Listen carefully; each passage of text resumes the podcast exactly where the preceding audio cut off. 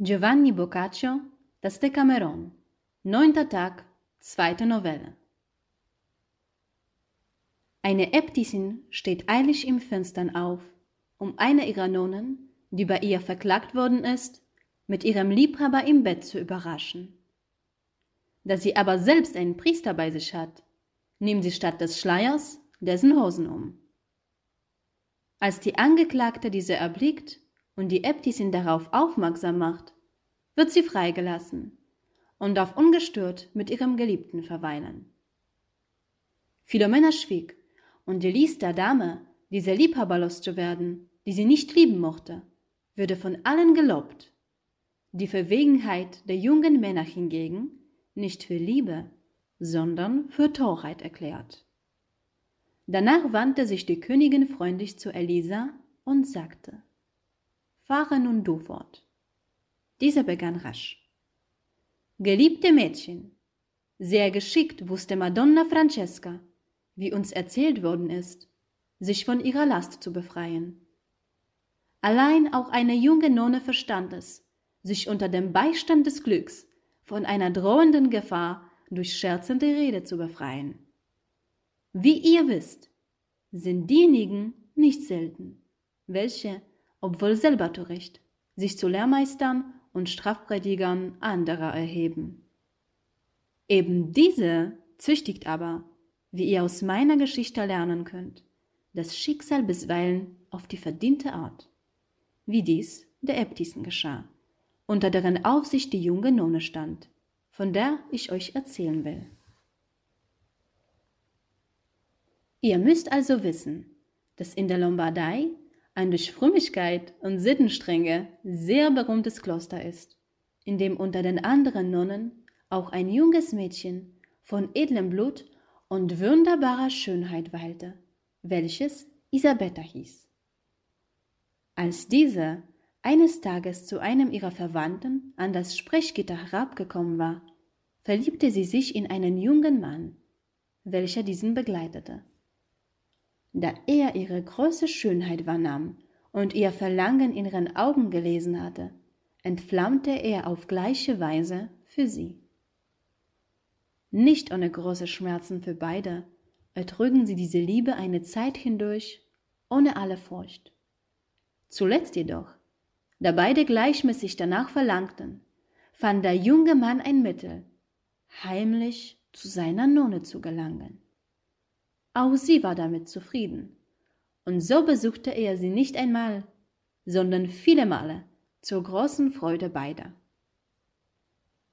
Als dies jedoch so weiterging, geschah es, von ihm und von ihr unbemerkt, dass er in einer Nacht, als er von Isabette Abschied nahm und fortging, von einer der Nonnen des Klosters gesehen würde. Diese teilte es mehreren anderen mit. Anfangs gedachten sie Isabeta bei der Äbtissin, welche Madonna Usimbalda hieß und nach der Meinung der übrigen Nonnen und aller, die sie kannten, eine sehr fromme und treffliche Frau war, für mich anzuklagen. Zuletzt aber zogen sie es vor, sie, damit kein Leugnen möglich sei, mit dem jungen Mann von der Äbtissin auf frischer Tat überraschen zu lassen. So schwiegen sie denn und teilten unter sich die Nachtstunden und die Wache ein, um jene zu ertappen. Isabetta, die sich vor all dem nicht hüten konnte, wer von all dem nichts wusste, ließ ihren Liebhaber in einer Nacht wiederkommen, was die sogleich wieder erführen, die hierauf Acht gaben. Diese verteilten sich nun, als es ihnen an der Zeit schien und ein gutes Stück der Nacht schon verstrichen war, in zwei Gruppen von denen die eine die Tür von Isabettas Zelle bewachte, während die andere in aller Eile zum Schlafzimmer der Äbtissin lief, dort anklopfte und, nachdem sie die Antwort erhalten hatte, ihr zurief. Auf, Madonna! Steht schnell auf! Wir haben die Isabetta mit einem jungen Mann in ihrer Zelle ertappt! Eben in dieser Nacht hatte die Äbtissin Gesellschaft von einem Priester, den sie oft in einer Truhe zu sich bringen ließ. Als sie nun jene Worte vernahm und fürchtete, Die Nonnen möchten in ihrer Eile aus übermäßigem Eifer die Tür aufsprengen, stand sie schnell auf und kleidete sich im Finstern an, so gut sie wusste. Indem sie aber einen gewissen faltigen Schleier zu ergreifen meinte, welchen die Nonnen auf dem Kopf tragen und den sie das Psalterium nennen, fasste sie die Hosen des Priesters. Und so groß war ihre Eile, dass sie, ohne es gewahr zu werden, diese sich über den Kopf warf, hinauseilte und schnell die Tür hinter sich verschloss, indem sie rief, Wo ist diese von Gott verwünschte? Alsbald gelangte sie mit den anderen, die so eifrig und begierig darauf waren, Isabette auf frischer Tat zu ertappen, dass sie nicht bemerkten, was ihre Äbtissin auf dem Haupte trug. Zur Tür der Zelle sprengte diese mit Hilfe der übrigen auf und trat ein.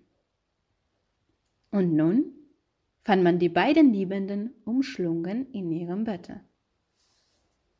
Diese, von der Überraschung ganz bestürzt, wussten nicht, was sie tun sollten und blieben ruhig liegen.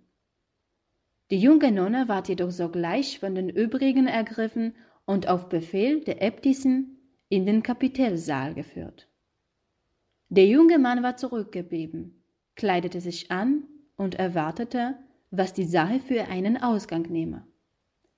Er war entschlossen, allen Klosterfrauen, die er erreichen könnte, übel mitzuspielen, wenn seiner Geliebten irgendetwas zuleide geschehe, und diese dann mit sich zu nehmen.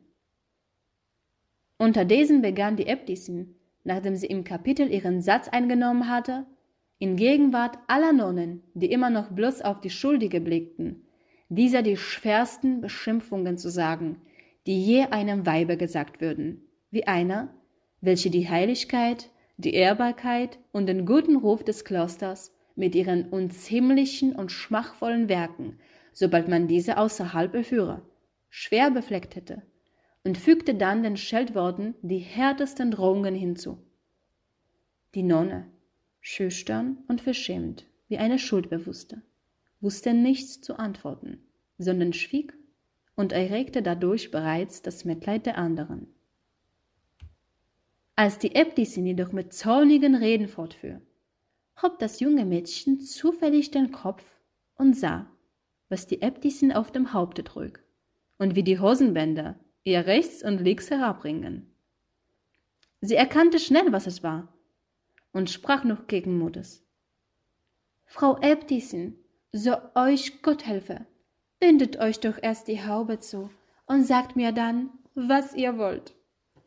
Die Äbtissin, die sie nicht verstand, entgegnete. Was Haube, du sündiges Weib? Hast du jetzt noch die Frechheit, Bitte zu machen? Scheint dir nach dem, was du getan hast, dass hier Späße an ihrem Orte sind? Das Mädchen wiederholte zum zweiten Mal. Madonna, ich bitte euch bloß, bindet euch die Haube zu, und dann sagt mir, was euch beliebt.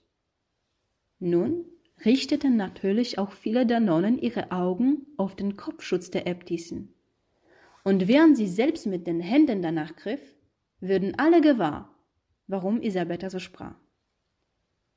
Als die Äbtissin den gleichen Fehler an sich erkannte und inneward, dass er allen offenbar und kein Verbergen derselbe möglich sei, änderte sie ihre Rede und begann auf einmal ganz anders zu sprechen als zuvor indem sie damit schloss, dass es unmöglich sei, dem Stahl des Fleisches zu wehren, und hinzufügte, dass jede, wie es bis zu dieser Stunde geschehen sei, sich fortan heimlich eine gute Zeit schaffen möge, sobald sie könne. Die junge Nonne ward nun freigelassen, die Äbtissin kehrte zu ihrem Priester und Isabetta zu ihrem Liebhaber zurück. Diesen aber ließ sie noch oft zu sich kommen zum großen Ärger derer, welche sie beneideten. Die anderen jedoch, welche noch keinen Liebhaber hatten, versuchten heimlich, so gut sie konnten, ihr Glück.